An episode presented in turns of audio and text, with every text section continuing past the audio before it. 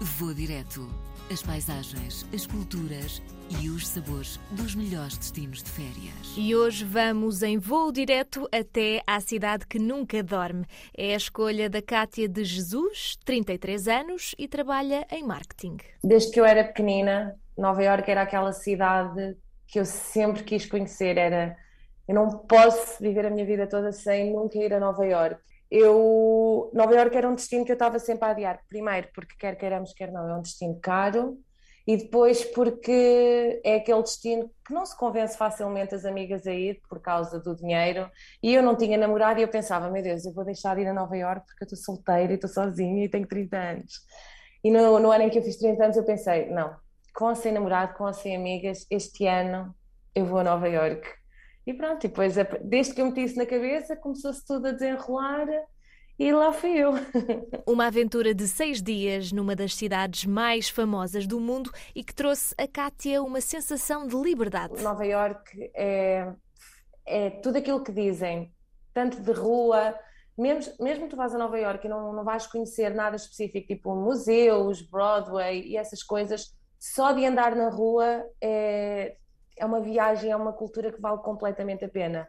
Quer queiramos, quer não, Portugal ainda é um país pequenino em muitas coisas e até o facto às vezes estares a tirar uma fotografia na rua, eu fico sempre com a sensação que toda a gente a olhar para mim, toda a gente vai dizer, olha aquela agora, agora acha que tira fotografias e que é influencer, não é o que é que as pessoas dizem hoje em dia. E foi uma coisa que eu amei, amei, amei em Nova York. Eu em Nova York eu tirei todas as fotografias que eu quis, fiz todas as poses que eu queria e as pessoas não querem saber, simplesmente. E isso eu acho que faz com que as pessoas também se sintam à vontade. Eu vi artistas incríveis na rua em Nova York. Eu vi um miúdo a tocar bateria no Central Park que eu fiquei bem à vontade, uns 20 minutos só ali parado a olhar para ele, porque ele tinha um talento enorme e as pessoas fazem a vida delas tranquilamente. Foi assim um sentimento de liberdade que eu acho que eu nunca tinha sentido antes. Kátia relembra com saudade aqueles que foram os pontos mais marcantes desta viagem. O meu top 3 seria subir ao Top of the Rock. Eu sei que é super clichê, mas quando eu subi ao Top of the Rock eu tive vontade de chorar. Eu já estava em, eu já estava em Nova York há dois dias e parece que quando eu subi e quando eu vi a imensidão da cidade foi quando me caiu a ficha que eu estava ali e foi quando eu comecei, oh meu Deus, eu estou aqui, eu estou aqui, e tive imensa vontade de chorar. É tão bonito. Qualquer fotografia, e eu tenho fotografias brutais, e eu vi muitas fotografias, nada faz jus ao que nós vemos quando nós subimos lá acima. É maravilhoso. É muito bonito mesmo.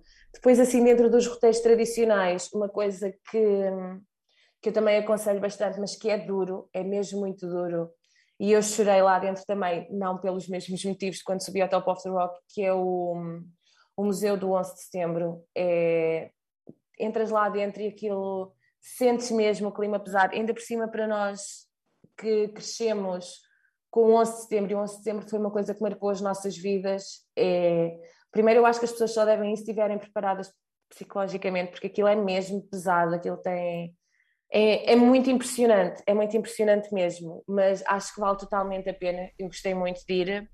E depois, assim, mais fora, desenho no, na Times Square, que é o Ellen Stardust. É um dinner tipicamente americano, X, que custa-nos os olhos da cara, mas pelo espetáculo vale a pena.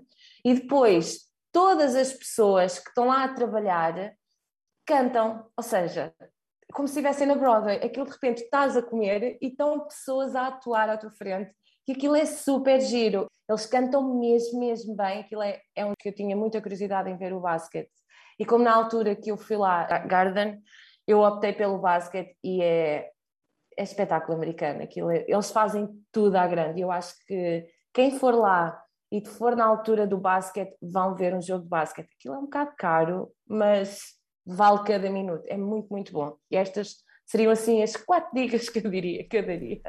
E para quem está a ponderar visitar esta cidade de mais de 8 milhões de habitantes, a Kátia tem várias dicas para melhorar esta experiência ao máximo. Se puderem escolher o aeroporto onde vão chegar, vão pelo Newark.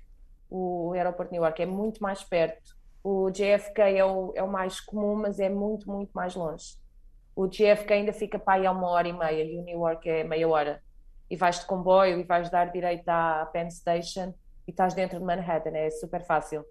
Ah, e tudo o que eu tinha visto dizia compra o Metrocard, que é 31 dólares, mas tu andas a semana toda, fazes as viagens que quiseres, e eu pensei, ah, vou, vou gastar 31 dólares no Metrocard. Eu só cá vou estar seis dias, nem sequer uma semana eu vou estar.